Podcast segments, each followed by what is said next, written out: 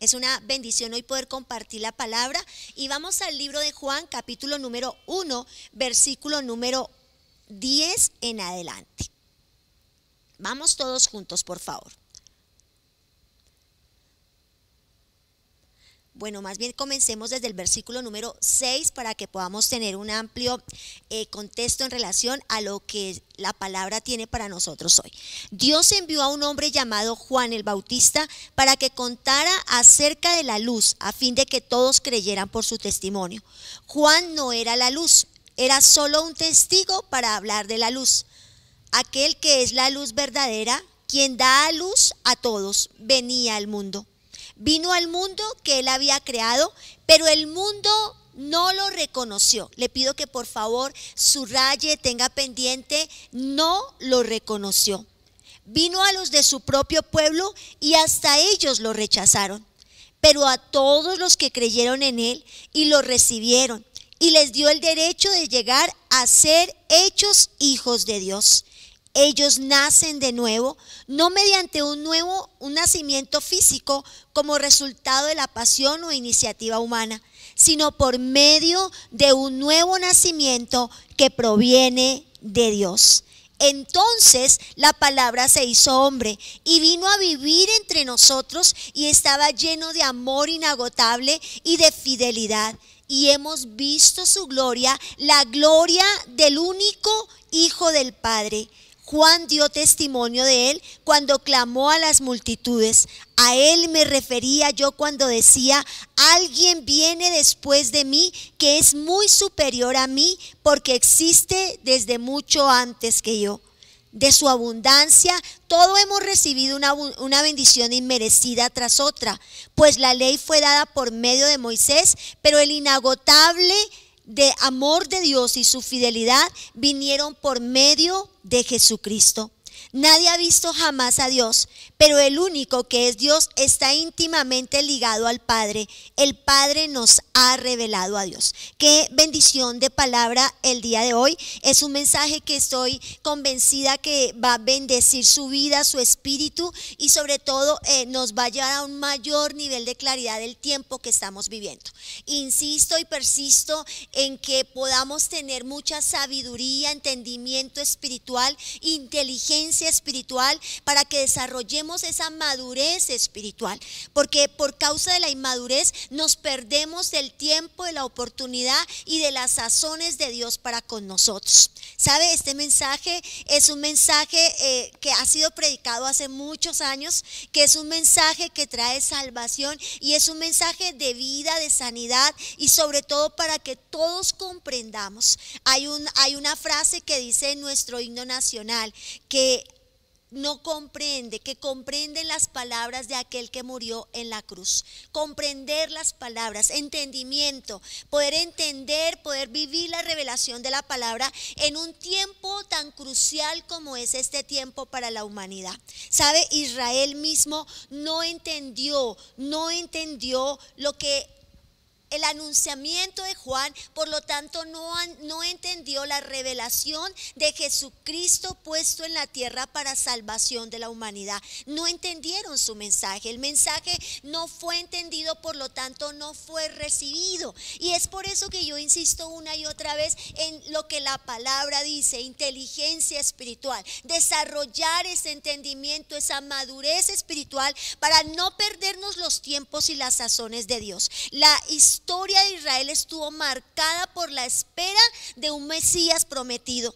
En los momentos duros del exilio y del fracaso, los judíos renovaron su esperanza, poniendo su confianza en el que vendría a liberarlos. Sabes, era muy importante en ese momento la voz de los profetas que anunciaron los tiempos mesiánicos. Esa voz eh, era una voz de esperanza, era una voz de amor y era una voz que hablaba acerca de ese Mesías esperado y anhelado por un pueblo. La palabra es clara y menciona en Isaías capítulo 53, tal cual como era ese anunciamiento profético de lo que sería ese Mesías. Entre esas visiones, el pueblo prefirió la más gloriosa los fariseos esperaban un gran legislador que, que, impusiera la ley, y los celotes un guerrero, y los esenios un sacerdote de un culto nuevo. Cada uno conforme a su pensamiento, a su ideología, estaban esperando, tenían una visión en relación al Mesías. Los, los fariseos esperaban, nuevamente lo repito, un gran legislador que impusiera la ley, que hiciese cumplir la ley. Los celotes esperaban un hombre con, en su mano con una eh, espada, un guerrero alguien que viniese y hiciese justicia a través de la espada. Y los esenios, un sacerdote de un culto nuevo. ¿Sabe? En tiempos de Jesús era claro que la mayoría esperaba la inminente llegada de un Mesías que restauraría el reino de Israel, expulsando a todos aquellos invasores. Y Juan el Bautista fue la expresión de esa espera. Él era una voz que clamaba en el desierto diciendo, preparen el camino del Señor. Mateo capítulo 3, verso número 3. Era un llamado a la conversión de todos porque el tiempo final está cerca. Ese era su mensaje. Ante esta llamada acudía toda la población de Judea, de Jerusalén y la región del Jordán Marcos capítulo número 1, verso número 5, para someterse a un bautismo, a una conversión.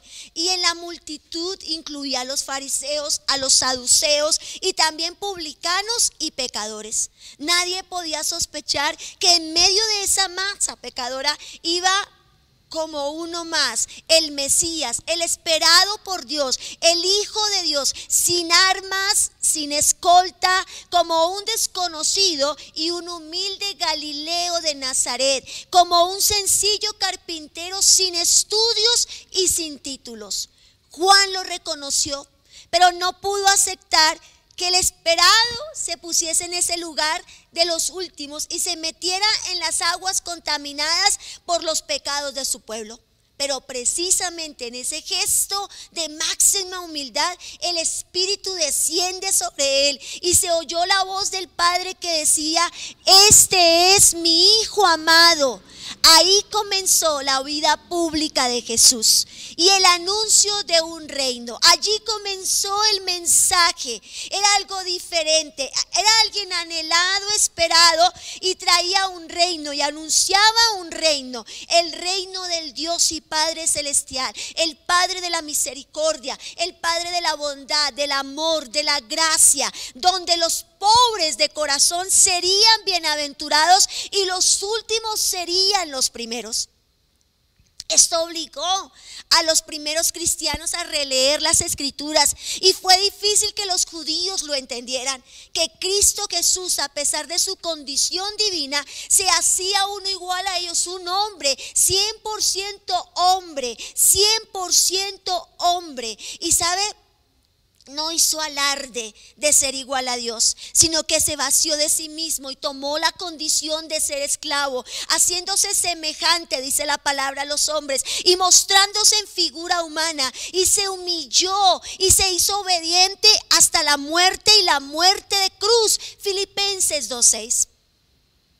¿Cómo entonces reaccionaríamos nosotros si se nos presenta hoy entre nosotros que el Jesús de la gloria, el desconocido con un apellido humilde, viviendo en un barrio marginado de tal vez de nuestra ciudad sin un título universitario, mezclado entre gente dudosa, eh, sentado con pecadores, comiendo con personas que no eran muy admiradas por la sociedad?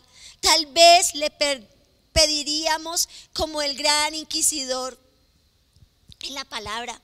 Y que prefirió tal vez no creer a la palabra. Y fue el mismo pueblo, los mismos suyos, los mismos, su mismo pueblo, su mismo pueblo que no entendía el mensaje, que no comprendía cómo el Mesías podría sentarse, cómo el Mesías no llegaba con espada, cómo el Mesías no llegaba tal vez el más erudito, el más maestro, el más universitario, el de los títulos, cómo llegaba de una manera diferente. Y sabe, ese es el mensaje que no entendieron muchos. Ese es el mensaje que muchos no comprendieron, que sencillamente un hombre humilde, sencillo, traía un mensaje diferente, un mensaje de arrepentimiento. Y yo he estado eh, reflexionando en lo que hemos estado viviendo en este tiempo. ¿Qué no estamos entendiendo? ¿Qué es lo que está sucediendo? Que la humanidad misma, el mundo mismo, no está comprendiendo lo que está sucediendo. Y para eso, antes de enumerar el mensaje de Jesús, es importante saber que los judíos y los más ortodoxos esperaban un Mesías vengador, que manejaría los ejércitos de los celotes para sacar a esos malditos romanos. Y al sol de hoy aún lo esperan, pero ya con otros ideales que rodean a Israel. El mensaje que no se entendió. El mensaje que tal vez no estamos entendiendo nosotros, que no estamos comprendiendo.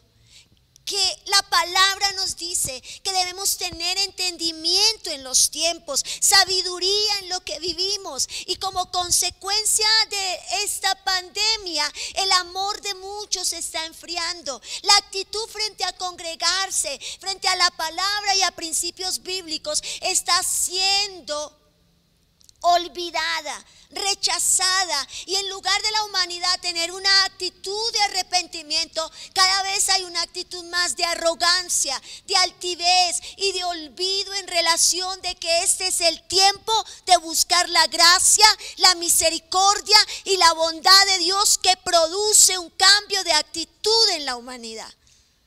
¿Qué no estamos entendiendo? ¿Qué es lo que no estamos entendiendo? Que las noticias son decepcionantes, que lo que el mundo está declarando es poca esperanza. En nuestro propio país estamos viviendo un momento donde las noticias son desoladoras, desesperanzadoras, donde la fe está siendo matada y donde en este tiempo la realidad está invadiendo el corazón del hombre para temor, para miedo, para angustia, para esperar la hambruna, la pobreza la necesidad, cuando el mensaje de Jesús es esperanza, son buenas noticias. Es el mensaje que tal vez no estamos entendiendo en esta época. Y por eso, iglesia, hoy es el día que comprendamos cuáles fueron las palabras de Jesús. ¿Qué fue lo que él vino a establecer? Porque algunos no entendieron. Porque el mismo Pedro, tal vez con un evangelio violento, con una forma violenta de hacerlo, no entendía que Jesús no venía para dirigir un ejército de celotes, sino que Jesús venía para traer las buenas nuevas. Y en esas buenas nuevas decía, todos somos hijos de Dios. Todos somos hermanos. Venimos a la tierra a experimentar en la carne, porque venimos del Espíritu. Por lo tanto, es necesario desarrollar las habilidades espirituales de la oración, del ayuno, de la palabra, del arrepentimiento, de una vida de consagración. Mensajes que no entendemos de la palabra, tales como nadie puede ofender a Dios. Dios no se ofende como nosotros. Dios no se ofende porque no lo llames, porque no lo busques. No, no, no, no, no. ¿Sabes algo? Nadie puede ofender a Dios. A los suyos vino, mas los suyos no lo recibieron. ¿Usted piensa que estaba ofendido por eso? No, porque nadie puede ofender a Dios. La esperanza es uno de los primeros mensajes de Dios. Bienaventurados los que Esperanza para el pobre, esperanza para los necesitados, esperanza para los angustiados. Mensaje que nadie entendió. Dios no imaginó, nos imaginó, perdón, y nos creó. Dios nos soñó, Dios nos visualizó y nos creó. Mensajes tales como Dios declaró en nosotros que todos venimos con una misión en la tierra. Y en estos tiempos de COVID es necesario entender que hay una misión y hay un propósito que usted y yo debemos recibir y debemos accionar. Que la vida es un juego donde puedes encontrarte distintos escenarios, buenos y malos, y que aún de los malos tú puedes sacar provecho, porque te servirán para tu crecimiento. Mensajes tales como el único lugar en, en todos los universos donde se puede crecer y ascender, porque las demás criaturas nacen de la perfección. Somos la envidia de los mundos y somos los únicos que tenemos el Espíritu de Dios dentro de nosotros. Somos seres limitados por lo finito. No podemos comprender la naturaleza de Dios y su creación en la carne. Todos somos inmortales desde que nacemos. ¿Por qué? Porque hay un plan de una vida eterna y esto no cabe en la cabeza de la razón humana. Esto solamente puede caber a través del nuevo nacimiento, de que tu paso por esta tierra es Eres peregrino, eres extranjero, esto es estacional, porque tu propósito es vida eterna. Jesús vino a esta tierra, murió en la cruz del Calvario para morir y limpiar nuestros pecados, llevarnos al arrepentimiento y hacer un puente entre Dios y el hombre, porque el pecado nos separó, el pecado nos aparta de Dios. Entonces no dejamos ciertas formas, maneras de vivir, acciones de vivir por un requisito religioso, sencillamente porque hay entendimiento para comprender que esa área, que ese pecado nos obstaculiza esa relación con el buen Dios de los cielos. Los mismos apóstoles no entendieron el mensaje y usaron la religión. Los mismos apóstoles no comprendían el mensaje. Establecer la palabra, lo que Dios dice de nosotros que Dios es bueno, maravilloso, su misericordia es para siempre, claro que sí, pero también que hay un Dios de juicio, que también juzgará a la humanidad y que es el mensaje del arrepentimiento. El mensaje que no queremos entender en este tiempo. Nínive, una nación impía, Nínive, una nación que no conocía a Dios, Nínive, un reino que no conocía al Dios vivo. Y sencillamente con un corto mensaje, como Nínive será destruida.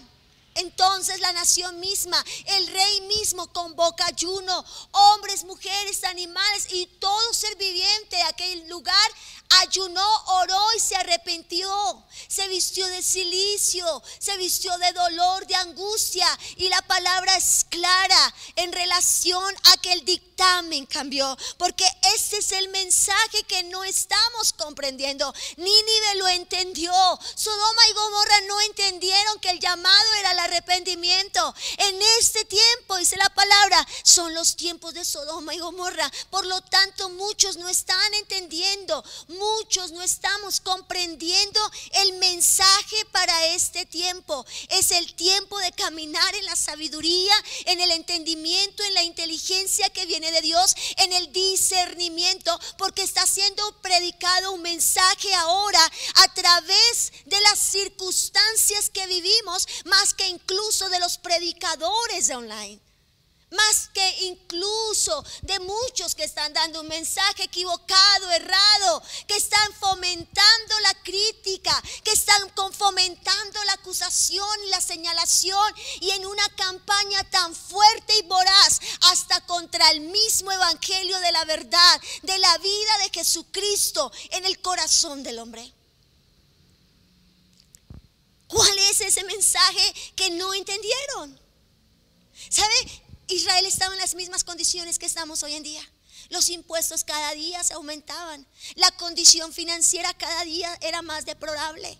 La religiosidad ah, estaba causando un desastre tan impresionante que la misma religiosidad llevaba al pecado, porque los fariseos y los sacerdotes de la nación solamente vivían por las apariencias, para que otros los vieran como oraban, como ayunaban, como ofrendaban, pero sus corazones estaban corroídos por la maldad y sus vidas estaban totalmente alejadas de Dios, al punto que el mismo Señor les dice, alejados alejaos de mí, hacedores de maldad, sepulcros blanqueados, generación de víboras.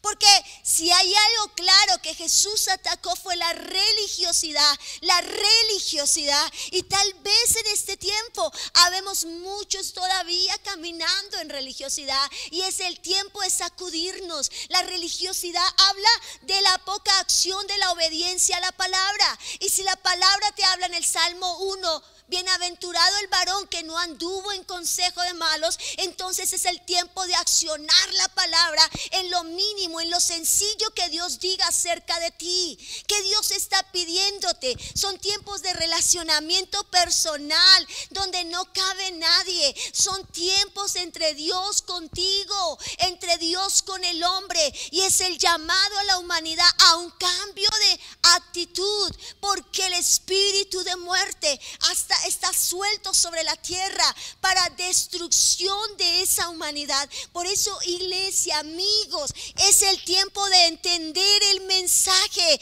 es el tiempo de comprender el mensaje, es el tiempo de aplicar el mensaje y accionar el mensaje. ¿Por qué la importancia de la revelación de la palabra? Porque la revelación te trae obediencia. La revelación te lleva a la acción. A Pablo se le revela el Espíritu de Dios. Y en la revelación del Espíritu de Dios, el apóstol Pablo entiende que ya no puede perseguir más a los, al Evangelio, que ahora tiene que ser un precursor del Evangelio, al punto que declara, soy deudor del Evangelio. ¿Por qué? Porque había perseguido la verdad.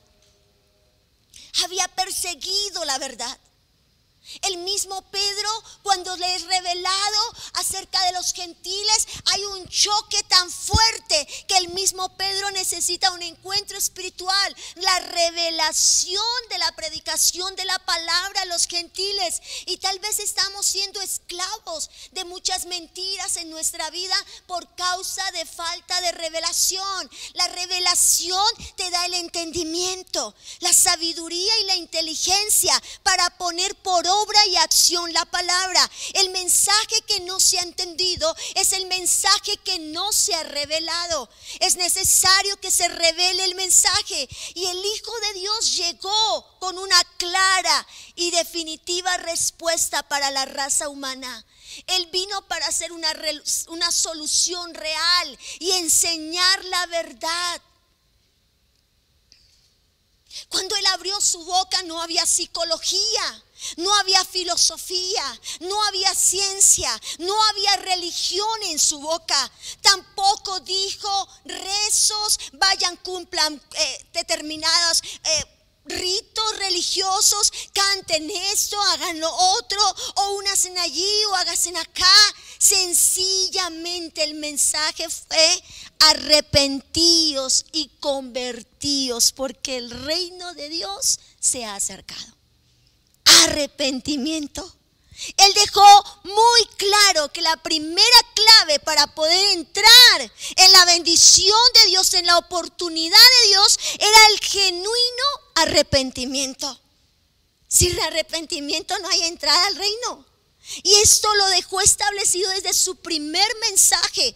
Y si hubiese habido otro mensaje más urgente para la humanidad, seguramente Él lo habría dicho. Pero el mensaje de urgencia en este momento no es una vacuna. El mensaje de urgencia en este momento no es lo que pensamos nosotros, lo que no lo que no hemos entendido. Ese es el mensaje. El mensaje es arrepentimiento y arrepentimiento no es laceración del cuerpo.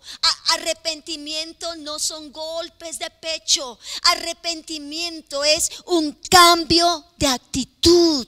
Recordemos que Jesús dijo que los cielos y la tierra pasarían, pero que sus palabras nunca, jamás pasarían. Y en sus palabras estableció la iglesia a través de su muerte en la cruz del Calvario. Por lo tanto, toda campaña en contra de su iglesia no viene de Dios, no es el mensaje de Dios, no es la proclamación del Evangelio.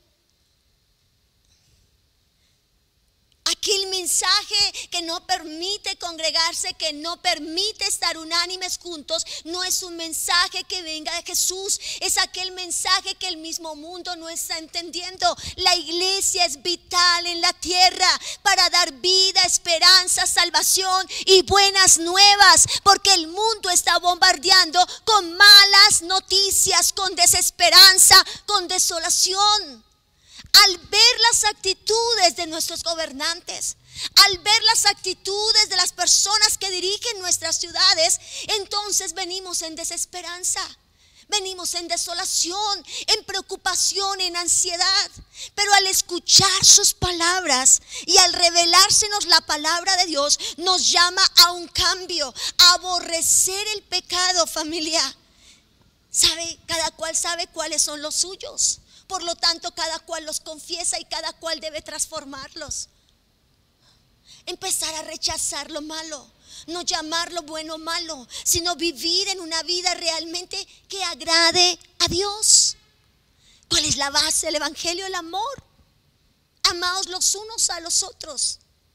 El amor allí comienza. Y en el amor propio también está el fundamento del Evangelio. Ámense los unos a los otros, dice la palabra. Pero también amen a otros como se aman a sí mismos.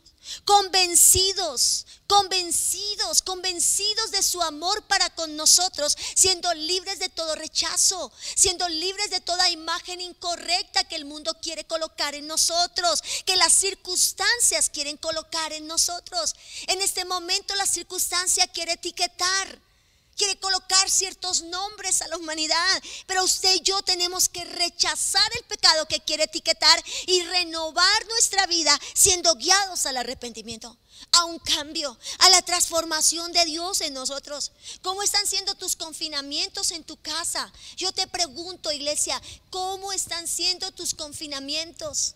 Tal vez son fiestas familiares, tal vez son reuniones de cerveza, de licor, de parranda, sin olvidándonos que es el tiempo del cuidado, que es el tiempo de la reflexión personal, que es el tiempo de cuidarnos. Y cuando hablamos de cuidado, no hablamos de cuidarnos solo de un virus, sino de cuidar nuestro cuerpo, nuestra alma y nuestro espíritu. ¿Sabe? Los cuatro evangelios demuestran que Jesús predicó arrepentimiento. Mateo capítulo 4, verso 17 dice, arrepentíos porque el reino de los cielos se ha acercado. Marcos capítulo 1, verso 14, 15 dice, Jesús vino a Galilea predicando el Evangelio del reino diciendo, el tiempo se ha cumplido y el reino de Dios se ha acercado, arrepentíos y creed en el Evangelio. Lucas capítulo 13, verso 5 dice, Jesús clamó a las multitudes diciendo, arrepentíos. En el Evangelio de Juan explicó que el mundo lo odiaba por predicar el arrepentimiento. ¿Sabe? No puede el mundo aborreceros a vosotros, más a mí me aborrece, porque yo testifico de él que sus obras son malas. ¿Sabe? Los cuatro evangelios gritan que Jesús le dio prioridad en su mensaje al arrepentimiento, porque arrepentimiento es un cambio de actitud, actitudes determinantes para una vida de propósito en la tierra. Llamó malo a lo malo, pecado al pecado pero también llamó bienaventuranza, bondad, fidelidad, bendición. Pero la clave de la bondad, de la bienaventuranza, de la bendición se llama arrepentimiento. Él dejó el mismo cielo y bajó a la tierra para hacernos entender a nosotros que es necesario arrepentimiento para salvación y que la Biblia es clara. Y este tiempo son días de salvación, pero no habrá salvación si no hay arrepentimiento. No juegues con tu vida, no juegues con tu vida, no, es el tiempo de jugar con la vida. Si hay algo que hemos aprendido para este tiempo, es el valor de la vida, es el valor de la salud, es el valor de tener una vida llena de, vida, de salud, de vitalidad. Y Jesús está más interesado en el arrepentimiento de las personas que incluso en la sanidad de los cuerpos. En este momento vemos mucho énfasis en las sanidades, en los milagros. Y Jesús dejó muy claro el propósito que tenía con los milagros. Él hacía esos milagros solamente para que se arrepintieran y se apartaran de sus pecados. Los milagros son para los incrédulos, para los que necesitan ver para poder creer, ver para poder seguir a Jesús. Entonces comenzó a reconvenir que la gente se arrepintiera de sus pecados y comenzó a predicar la palabra y daba milagros y hacía oportunidades maravillosas. Ay de ti, Corazín, ay de ti, Betsaida, porque si en Tiro y en Sidón se hubieran hecho los milagros que han sido hechos en vosotras, vosotras tiempo a que se hubiese arrepentido en silicio y en ceniza, dice la palabra. Por tanto os digo que en el día del juicio será más tolerable el castigo para Tiro y para Sidón que para vosotros. Mateo 11, 20, 22. Él, hacía, él no hacía milagros para entretener la audiencia o para tener seguidores. Él no hacía milagros para que la gente lo siguiera. Él hacía milagros para que la gente se arrepintiera, para salvar la humanidad del infierno. Y cuando sanó al paralítico, dijo claramente, mira, has sido sano, no peques más. Óyeme, si, si pensáramos en un Jesús que solamente le interesara sanar, ¿qué necesidad tiene de hablar una vez que sana de pecado? Es que no está interesado solo en el cuerpo, está interesado en el alma, en el espíritu. Él te ama. Amén. Y no te ama en lo temporal de la tierra, Él te ama para vida eterna. Por eso nos entregó esta salvación tan grande. Por eso está pensando en salvación para nosotros.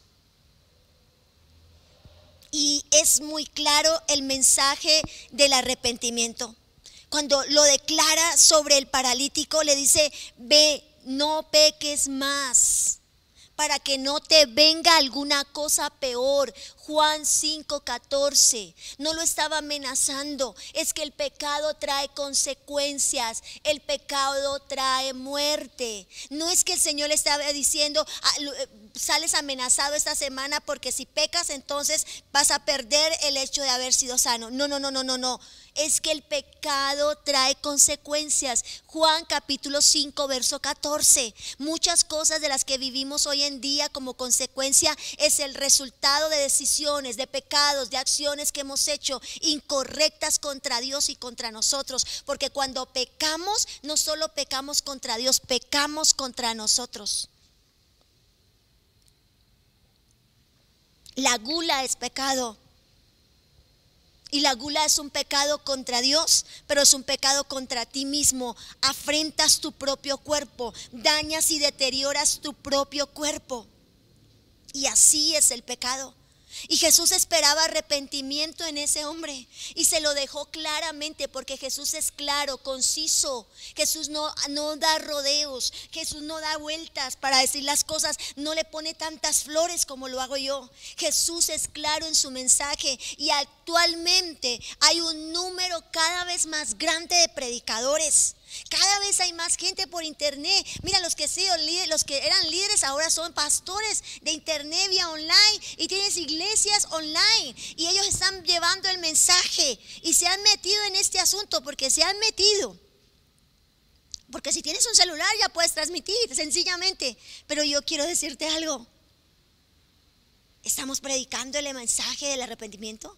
¿Estamos predicando el mensaje la sujeción al buen Dios de los cielos? ¿O estamos entrando como creyentes y predicadores en el tiempo de los influencers y motivadores espirituales? ¿O realmente estamos predicando un evangelio de transformación de vida y de cambio que comienza desde aquí hacia allá? que comienza desde que lo que predicamos coordina con lo que hacemos y con lo que vivimos. Porque arrepentimiento fue el mensaje que Jesús recibió directamente del Padre. ¿Saben? El Evangelio de Juan, Jesús dejó muy claro que el mensaje que predicó lo recibió directamente del Padre. El Padre. Mira lo que dice, porque yo no he hablado por mi propia cuenta. El Padre que me envió, Él me dio el mandamiento de lo que he de decir y de lo que he de hablar. Juan, Juan capítulo 12, verso 49. Esto quiere decir que el Evangelio del arrepentimiento es un mensaje del cielo, divino, del Padre. Y es muy importante y no debe ser alterado ni tampoco ignorado. Y no son días para acomodarnos conforme a lo que nos conviene, porque esto da para acomodarse. La palabra es clara, no dejando de congregarnos. La palabra es clara. La palabra es clara en relación a este tiempo, a esta oportunidad que Dios nos da. Y por eso, iglesia, no te acomodes, no te acomodes. Es fácil, nos gusta estar cómodos. ¿A quién le va a gustar estar incómodo? Es mucho más sencillo estar en la sala de tu casa, en la cocina de tu casa, en el baño de tu casa, que en la iglesia un día jueves, 6 de la tarde, que un domingo cuando podamos nuevamente dar apertura los domingos. Porque tal vez es más cómodo. Y tal vez desde allá es mucho más cómodo ofrendar, diezmar y sembrar. Tal vez para ti. Pero sabes algo, la palabra es clara y no es el tiempo de acomodarnos, es el tiempo de arrepentirnos, es el tiempo de abandonar el pecado, es el tiempo de volvernos a Dios, es el tiempo de salir del frío espiritual, de lo que el mundo quiere impartir sobre nosotros, porque tal vez el culto online, la iglesia online, se te está volviendo una película de Netflix se te está convirtiendo en algo que ya es parte, como ver un video de TikTok. Y estás perdiendo la pasión. Y estás perdiendo el fuego del Espíritu. Que la llama que arde cuando hay dos o tres congregados en su nombre, allí está. Estaban los 120 en el aposento alto. Y en el aposento alto los 120 produjeron el milagro del derramamiento del Espíritu. Si hay algo contra lo que el enemigo se está oponiendo en este tiempo, es para la segunda, la segunda, el segundo derramamiento más grande de la historia, que es para este tiempo. Por eso quiere confinamiento, por eso quiere encerramiento, para que el pueblo siga frío, indiferente, acomodado, para que el pueblo sienta que está mejor ahora, que hay mejor oportunidad ahora para buscar a Dios, pero realmente muchos se están perdiendo entre fábulas, entre historias, entre cuentos superficiales de lo que no es el Evangelio. Hay del hombre o mujer que se atreven a decir que no es necesario, pues está haciendo a Dios mentiroso y hay del que lo altera, pues evita que la gente entre al reino de Dios. Y hay del que lo quita, pues Dios quitará su parte del libro de la vida. Apocalipsis 22, 19. No más razón, no más psicología, no más cuentos absurdos. Es el tiempo del arrepentimiento. ¿Sabe? Quiero terminar diciéndole que este evangelio se ha predicado hasta lo último y después vendrá el fin. Pero sabe, ese evangelio tiene que ser predicado de la forma correcta, de la manera correcta. Jesús mandó a predicar arrepentimiento en todas las naciones de la tierra. Y los mandó que no llevasen nada para el camino, sino solamente bordón, ni alforja, ni pan, ni dinero en el cinto, y saliendo predicaban que los hombres se arrepintiesen. Marcos 6, 8 y 12. Y después de su resurrección mandó que el mensaje se convirtiera hasta lo último de la tierra. Y él nos dijo lo siguiente, id y predicar, id y llevar arrepentimiento y perdón de pecados a todas las naciones de la tierra, comenzando en Jerusalén. Lucas 24, 47. Él nunca dijo a sus discípulos que le hablaran a la gente humanismo, psicología. Él nunca dijo que hablaran religión. El mensaje fue claro, arrepentimiento. El mensaje a las siete iglesias del libro de Apocalipsis es arrepentimiento. El que tenga oído para oír, oiga lo que el Señor dice a su iglesia. Por tanto, arrepiéntete, pues si no vendré a ti pronto y pelearé contra ellos con la espada de mi boca. Apocalipsis 2.16. Y reprendo y castigo a todos los que amo. Sé pues celoso y arrepiéntete. Apocalipsis 3.19. Y los dos pasajes tenía, estaban diciendo, el que tenga oído, oiga lo que el Espíritu de Dios dice a la iglesia. ¿A quién? A la iglesia. El mensaje en este momento es para la iglesia, para una iglesia acomodada, para una iglesia fría, para una iglesia indiferente, para una iglesia que está acomodándose, para una iglesia que está perdiendo la sazón del Evangelio, de la palabra, que no está aprovechando bien los tiempos, que no está discerniendo que es el tiempo del cambio, de la transformación, del avance, que el pecado traerá consecuencias fatales sobre tu vida y sobre tus generaciones. Por lo tanto, el Evangelio no correrá como debe ser, vida y salvación, hasta nuestra cuarta y aún mucho más generación. El apóstol lleno del Espíritu Santo predicó que lo primero que un hombre necesita es salvarse para arrepentirse. Y Pedro lo dijo, arrepentidos, bautícese cada uno de ustedes en el nombre de Jesucristo para perdón de pecados y recibiréis el don del Espíritu, Hechos 2.38. Y después repitió el mensaje a más de cinco mil personas. Así que arrepentíos y convertíos para que sean borrados vuestros pecados. Es el tiempo de bautizar gente.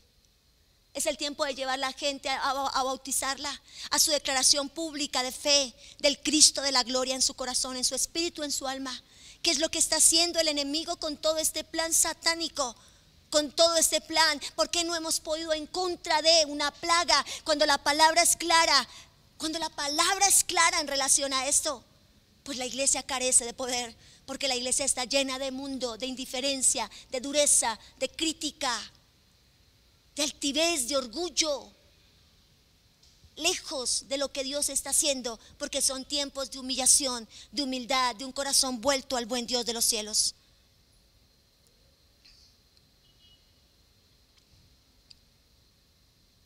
Mira lo que dice Hechos capítulo 17, verso número 30.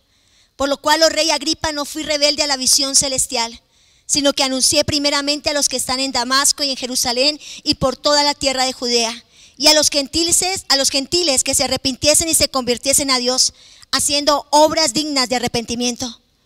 Porque no hablaba otra cosa. Él sabía que el secreto para que una persona tuviera la bendición de Dios se llama arrepentimiento. Se llama arrepentimiento. Se llama arrepentimiento. ¿Y cuántos se han perdido? ¿Y cuántos tal vez están lejos de entender el mensaje de salvación? Y tal vez no podemos tener claro que sin arrepentimiento no hay bendición. Necesitamos oír enseñanzas que nos expongan la verdad de la verdad, la palabra clara para nosotros. Y entonces nosotros veremos la bendición del Dios de los cielos. No entres en la hambruna, no entres en la maldad de la consecuencia del pecado. Entra en la obediencia, en el arrepentimiento, en la salvación, porque son días de transformación. Son días de cambios determinantes. Son días de ayunos certeros, de 40 días de ayunos certeros para transformación, para vida y salvación. Yo no soy dueña de tu dinero. Tú haces con tu dinero lo que tú quieras pero sabes algo, lo que Dios te dé es para su gloria, para su honra, para bendición de tuya y de tu familia. Amén. Pero también para ensanchamiento del reino de los cielos. Y sabes, es el tiempo de que todo lo que nosotros prediquemos sea cambio y transformación. El ayer ya pasó, vamos por un cambio para hoy. Lo que pasó ayer, lo que fue bueno ayer, lo que sucedió ayer y que pasó en nuestra vida espiritual, familiar, emocional ministerial pasó ayer, hoy necesitamos nuevos cambios. Juan Wesley es considerado por muchos estudiosos uno de los predicadores más grandes de la historia. ¿Sabe? El poder de Dios a través de Juan Wesley era tan grande que cuando él predicaba, a veces la gente caía al suelo, impactada por la predicación. Literalmente miles de almas fueron llevadas a Dios. Fue una vida victoriosa. Y él predicaba primeramente arrepentimiento a todas las personas. Algunos de sus mensajes pueden ser leídos en el libro de sermones de Juan Wesley. Y aquí yo culmino con este último fragmento escrito por él. Arrepiéntete antes de que seas partido por la espada de dos filos que sale de la boca de Dios. Arrepiéntete antes de que seas partido por la espada de dos filos que sale de la boca de Dios. Mira lo que dice Apocalipsis 1:16. Son ustedes los que han crucificado de nuevo a Cristo y avergonzándolo públicamente. Tengan mucho cuidado, pues está para caerles juicio de Dios. Vive Dios que ni los fornicarios, ni los idólatras, ni los adulteros, adúlteros, ni los afeminados heredarán el reino de Dios. ¿Saben? Esta es una parte tomada de un estudio de Juan Wesley en relación a Apocalipsis capítulo número 1, verso 16. Jonathan Edwards, para muchos fue el, el, maestro bíblico de mayor influencia en la teología de los Estados Unidos. Y fue usado por Dios en un avivamiento que abarcó pueblos enteros, que se extendió por años. Y los mensajes que predicaban hacía que la gente se arrepintiera. ¿Y sabe qué decía? Pecadores en manos de un Dios airado. La justicia de Dios al condenar al pecador. ¿Cómo serán los tormentos del, infierno para el impío?